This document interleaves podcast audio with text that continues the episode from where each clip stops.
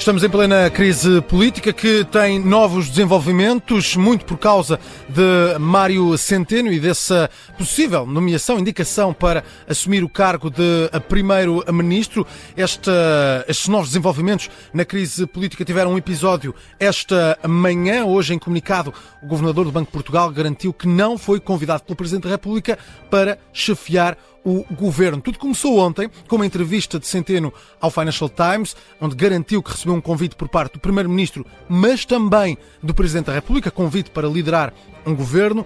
Depois, também durante a noite de ontem, Marcelo Rebelo de Sousa veio desmentir tudo, nota no site da Presidência, o Presidente a rejeitar ter convidado ou ter autorizado quem quer que seja a contactar, seja quem for, para formar um governo, incluindo Mário Centeno. Esta manhã, o terceiro ponto desta história, comunicado do Banco de Portugal, em que o governador explica que António Costa o convidou a refletir sobre as condições que poderiam permitir que assumisse o cargo de primeiro-ministro.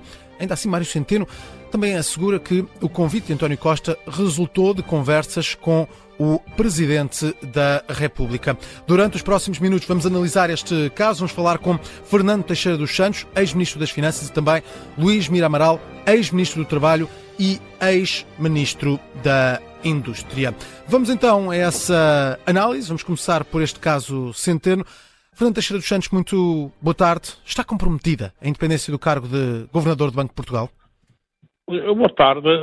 Não, não parece. Acho que é exagerado dizer que Mário Centeno tem a sua independência comprometida.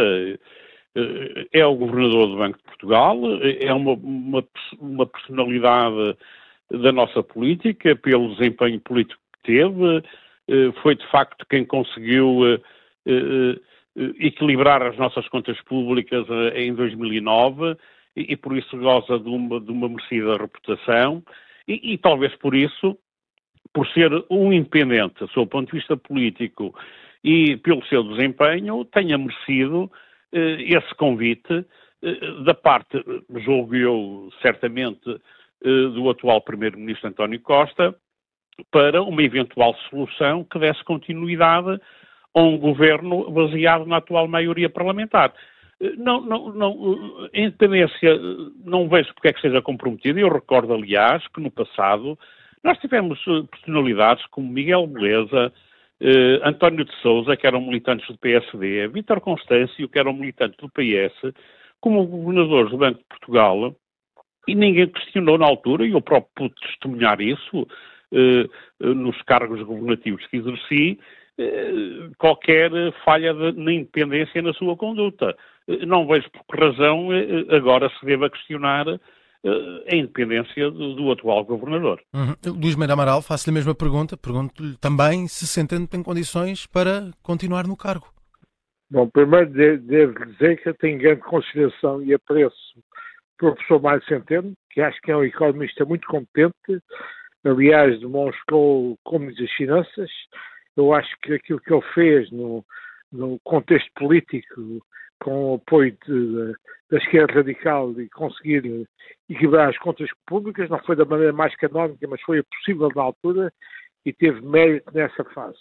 Eu acho que nesta, nesta matéria a, a, a coisa infeliz foi a, o cinema ou demarche do primeiro-ministro António Costa eh, eh sobre, eh, sobre mais Centeno porque eu percebo a lógica do, do ainda Primeiro-Ministro António Costa eh, sondar ou convidar eh, Mário Centeno para um possível eh, lugar de Primeiro-Ministro e, e, no fundo, ele baseou-se na lógica do Mário Draghi, mas há uma diferença, é que Mário Draghi, quando foi convidado e foi Primeiro-Ministro de Itália, já, já não era governador do Banco de Itália nem do Banco Central Europeu. Mais tarde foi primeiro governador do Banco de Itália, depois foi governador do Banco Central Europeu.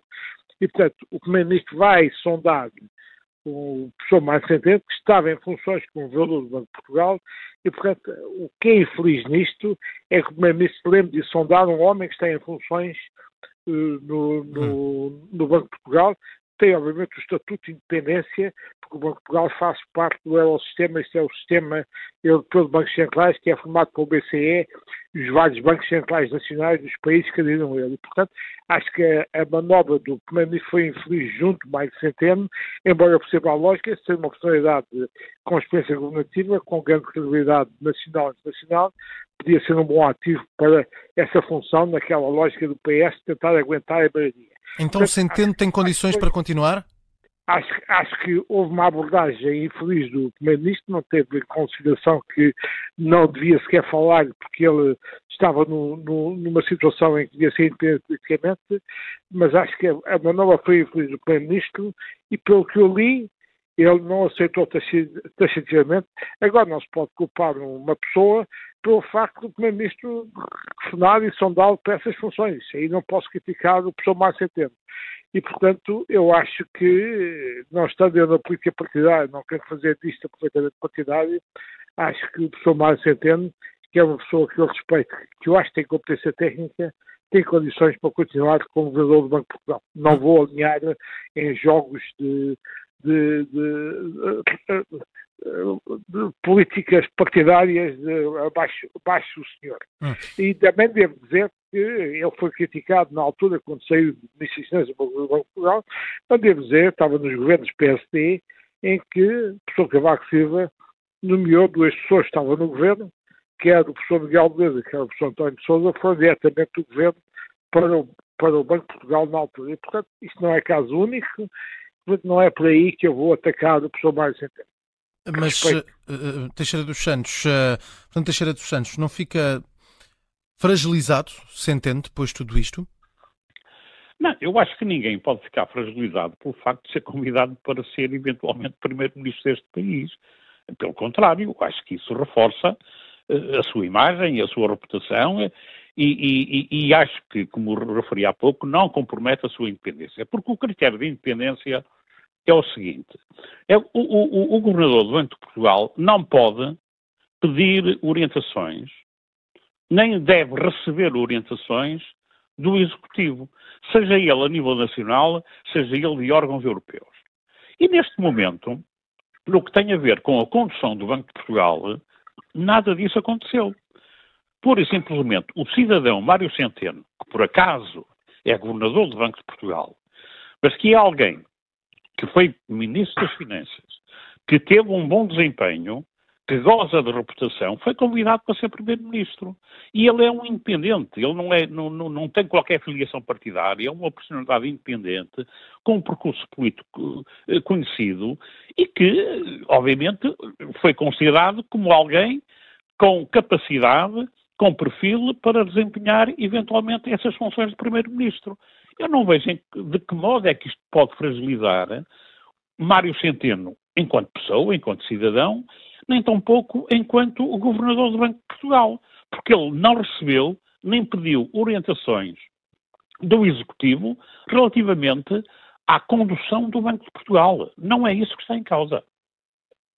Sabe-se agora, acaba de sair, que o Banco Central Europeu está a aguardar a avaliação da Comissão de Ética do Banco de Portugal sobre a conduta do governador Mário Centeno, depois de o Primeiro-Ministro ter proposto o nome para o substituir. É uma informação que acaba de, de sair também. Luís Mira Amaral, é de esperar que o Banco Central Europeu tome alguma medida quanto a este caso?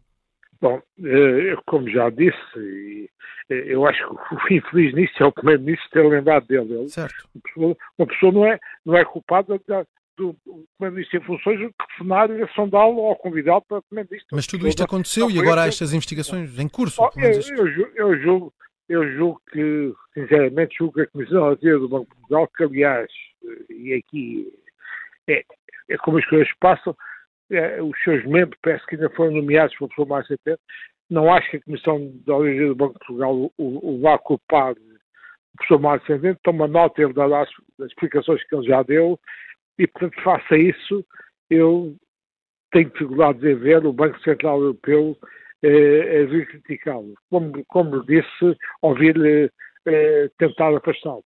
Como disse, ele não tomou, não teve uma posição ativa, teve uma posição passiva, respondeu ou acedeu um telefonema eh, do Primeiro-Ministro. Portanto, não teve, não foi ele o agente ativo, proativo nesta matéria. Portanto, não me parece que não parece que a Comissão da Auditoria do Banco de Portugal vá julgar negativamente. E sendo assim, se a Comissão da Auditoria do Banco de Portugal não julgar negativamente, não vejo que depois a Comissão da Auditoria do Banco Central Europeu o, o, o, o, vá fazer. Agora percebo que a Comissão, fazendo o Banco de Portugal parte do Eurosistema, que a Comissão da Auditoria do Banco Central Europeu eh, imita este, este comunicado para dizer que está atento, vai observar, mas primeiro espera que a Auditoria do Banco de Portugal eh, eh, analise e, e, e, to, e, forme uma opinião. Isto percebe-se perfeitamente que o Banco Central Europeu, a não podia deixar de fazer isto. Hum, estamos num caso que, de facto, tudo. Mário Centeno pedia efetivamente assumir o cargo de, Primeiro-Ministro, isso seria permitido, independentemente do que isso, do que isso implicasse a nível. Uh, deixar em causa a independência das, instituições, mas. Um, Fernando Teixeira dos Santos, as regras deviam. Não, desculpe, desculpe, não, não, não, não, não, ponha em causa. Se eventualmente se viesse a concretizar e ele aceitasse o cargo de Primeiro-Ministro, isso não punha em causa claro, a, claro. independência da instituição Banco de Portugal. Atenção. O que estou a dizer aqui é o que os partidos têm indicado como colocar em causa as instituições. Ah, sim, tem sim, sido sim, a crítica feita. Esta é a crítica que tem sido feita nos é últimos é, dias. Mas isso é claro, são observações de alguém que não gosta claramente de Mário Centeno. Mas o que lhe ia perguntar gosta. é se as regras deveriam ser revistas de alguma forma. Uh, ou seja, deveríamos ter um sistema em que impediríamos a passagem destes responsáveis políticos para uma posição de regulação e vice-versa. Devia haver algo mais escrito sobre este assunto, sobre Não. a existência de um período de nojo? Eh, eh, atenção, deveria haver algo nesse sentido, desde que houvesse de facto evidências e razões para uh, duvidar da independência uh, hum. uh, no exercício dos cargos. Não parece, e aliás o, o seu engenheiro Mir Amaral, sim, sim. que aproveito para cumprimentar, referiu, já houve, já, já, já houve no passado, já houve no passado situações em que pessoas saíram do governo e foram para o Banco de Portugal e isso não impediu que elas exercessem o, o, cargo de governador com total independência. Eu pude testemunhar isso, aliás, eu era secretário de Estado do Tesouro e das Finanças na altura em que o, o doutor António de Sousa era governador do Banco de Portugal. Exemplar, à frente do Banco de Portugal, na sua independência. Apesar de ser alguém eh, que era militante de um partido, que até nem era o partido do governo, e que Eu julgo que ele não governo, era afiliado, julgo que ele não era afiliado no PSD. Se calhar na altura, não sei. Uh, pronto, uh, agradeço a retificação. Vem, Mas foi diretamente... Ele foi, ele foi meu Estado de Estado, portanto ele conheço a matéria. Foi secretário do Comércio, exato. Eu, eu, e, e antes tinha sido meu secretário da Indústria. Antes foi meu secretário da Indústria. E que foi de um governo. Eu para o governo, ele não era afiliado do PSD. E não me consta que tenha afiliado do PSD. Portanto, corri, mas corri, ele não era, agora, fez parte do governo do PSD, obviamente. Senhor, Sr. Engenheiro, agradeço, agradeço a clarificação, mas de qualquer modo, é alguém que fez parte de um governo do PSD, foi para o de Portugal, isso não questionou a, a posição eh, dele à frente do Banco de Portugal e o seu estatuto de independência que o exerceu, que exerceu até ao fim, de, até ao fim de, do seu mandato. E, portanto, se houver indícios de que isto, de facto, se traduz em atropelos a essa independência, então sim, reveja-se a lei. Não parece que até ao momento tenha havido indícios, nas várias situações que temos conhecido, no concreto, que justifique rever a lei. Eh, acho que as coisas têm vindo a funcionar eh, conforme é suposto funcionarem. Não vale a pena estar a questionar o quadro legal para, eh, para o efeito. Hum. Luís Meira Amaral, tem a mesma opinião? Não há nada a mexer naquilo que é a lei, naquilo que são as regras nestas. Eu, pela, pela situação atual, não parece que seja necessário rever a lei. E devo dizer o seguinte: eu já várias vezes na minha vida, depois de sair do governo, tenho tomado posições contrárias até a governos do PSD. E, portanto, eu, eu teria a esperança também, isto, alinhando naquilo que diz os outros Santos, se eu tivesse exercido algum cargo que existe independência política dos governos, mesmo sendo, e eu sou filiado do PSD, aliás, entrei para o governo como independente filiei-me no PSD uns meses depois, é uma questão meramente de coerência e honestidade. Eu tenho pessoas que eu conheço no PS que saberiam perfeitamente se eu, por hipótese, fosse para um lugar em que fosse exigida independência em relação aos partidos e aos governos, tenho pessoas do PSD que sabiam perfeitamente que eu, apesar de ser filiado do PSD, teria uma visão totalmente independente dos partidos políticos e do governo em funções. Já o mostrei, aliás, na minha vida ao, ao, longo dos tempos, quando várias vezes tenho discutado, tenho discutado frontalmente posições de governos do PSD. Portanto, eu acho que não, não vejo que a pessoa não possa exercer com independência umas funções eh, só porque anteriormente fez parte do governo X ou Y. Hum. Não, eu já agora, só, só, para corroborar isso que o engenheiro Miral, Amaral acaba de dizer, eu recordo-me, eh, também uma própria experiência pessoal que eu tive, eu, eu, fui secretário de Estado do Tesouro e das Finanças do professor Sousa Franco no, governo do, no primeiro governo do engenheiro António Guterres. Certo. Saí do governo e, passado poucos meses, fui convidado para presidente da CMVM, que é um cargo que também requer independência. E, e, na altura o governo até era, continuava a ser um governo do PS. E, e logo dos primeiros dossiês que eu tive que lidar, eh, era um dossiê que me pôs, eh, eh, de facto, não digo, talvez confronto é excessivo, mas numa situação de divergência com aquilo que era o entendimento eh, do governo quanto, quanto à, à matéria em causa. E, e, eu afrontei o governo, afrontei o governo e fiz valer a posição da CMVM com o estatuto de independência que tinha. Uh, e, e, que me deu força, aliás, uh, para poder, poder defender a posição da instituição contra um, uma posição que era com o um entendimento contrário do governo. Portanto, isto são exemplos, aliás, aquele que o Sr. Engenheiro deu, aquele, este que eu estou agora aqui a referir, são exemplos que as pessoas têm consciência dos cargos que têm ou devem ter, como é óbvio, consciência dos cargos que estão a exercer, do seu estatuto de independência que o devem exercer e reivindicar. E que não, ninguém é dono delas. Ninguém é dono delas. Certo. E, portanto, não podem receber orientações, nem pedir orientações do governo. É esse o elemento característico deste estatuto de independência. E eh, é bom que exerçam eh, esse estatuto plenamente, hum. Eh, sem quaisquer restrições. Gostaria de ouvir de ambos uma análise mais política. Centeno daria um bom primeiro-ministro, Luís Meira Amaral? Uh, bom, uh, eu não sei uma resposta, não tenho uma resposta taxativa. E explico porquê. A priori tinha condições necessárias eh, para isso, porque tem já grande experiência governativa, numa pasta fundamental à governação do país, que é a pasta das finanças, que é horizontal e central de tudo o que se passa no governo. Depois tem uma sólida formação económica, com doutoramento em Harvard, tem grande experiência já também do Eurosistema, foi, foi realmente o, foi o homem da, que liderou a zona euro quando foi a Ministra das Finanças, eh, e, portanto, a priori, todas as condições de competências para o lugar.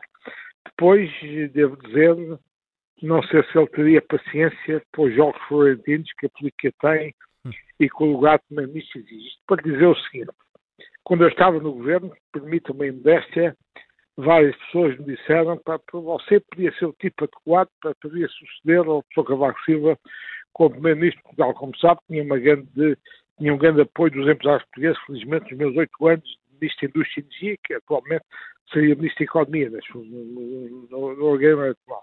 Sabe o que é que eu dizia? Pois, mas é que eu não tenho paciência para aturar os jogos florentinos da política. Talvez ainda fosse bom como vice-primeiro-ministro pelos resultados económico-financeiros, mas não teria paciência chegar para ser primeiro-ministro. Disse isso a muita gente e devo dizer que a minha mãe, que conhecia bem, no momento em que eu entrei para o governo, disse tu és demasiado bom vivente para querer ser primeiro-ministro aturar aquele pessoal. Isto é para dizer que eu não sei se a pessoa mais entende, que a partir das suas condições, pois teria, teria paciência para aturar os jogos florentinos da política. E depois a outra questão que é sempre complicado na política portuguesa, repare, eu tomaria o lugar de primeiro-ministro mas não era o líder do PS. E, portanto, além da coabitação que o Primeiro-Ministro já tem que fazer com o Presidente da República, se um tipo é Primeiro-Ministro neste país e não é líder do partido que suporta o governo, tem outra, tem mais, tem outra coabitação a fazer com o partido e com, com o líder desse partido. E, portanto, certo. eu devo dizer que era uma dupla coabitação que eu tinha que fazer e, sem pôr em causa as competências aquilo que eu chamei condições necessárias para exercício do lugar, não sei se depois ele teria paciência perto de uma coabitação e para aturar esta capacidade de saúde. Eu devo dizer, eu, falando por mim, se calhar não tinha. Portanto, Teixeira dos Santos, a sua opinião? Centeno daria um bom primeiro-ministro e nestas condições, claro. Não, eu, eu, eu, subscrevo em grande parte as considerações que o Sr. Engenheiro Mir Amaral acabou de, de fazer. Eu, eu, não, eu não tenho dúvidas quanto, como é que é dizer, às condições subjetivas que o, o professor Mário Centeno tem para exercer um cargo desta natureza. Agora, a questão é saber se de facto existem condições objetivas que, para que esse cargo, na atual nas atuais condições políticas, tinha para, para exercer bem esse cargo. Eh, eh, estamos num ambiente político de, grande crispação, eh, de grande suspeição sobre o governo, com um Partido Socialista que se é fragilizado desta crise, e, e, e creio que o professor Mário Centeno teria muitas dificuldades objetivas de gerir esta situação de desconfiança que, que se manteria, eh, mesmo assim, sobre um, um, governo com uma nova configuração. E, e mais, e, e, até que ponto é que ele seria capaz de mobilizar individualidades eh, com reputação, competência, eh, reconhecimento público para exercer cargos governativos, o que também seria muito importante para ultrapassar esta situação. Portanto, eu, eu, eu, eu não ponho em causa de facto, eh, eh, a pessoa eh, pensa é que as condições seriam muito adversas para que ele pudesse ser bem sucedido no exercício desse cargo. Portanto, Teixeira dos Santos, Luís Miramaral, muito obrigado por terem estado connosco nestes últimos minutos aqui na, na Rádio Observador. Boa tarde, gosto foi meu. Boa tarde, muito obrigado. Boa tarde. Cumprimentos a todos, sim. obrigado. obrigado. obrigado.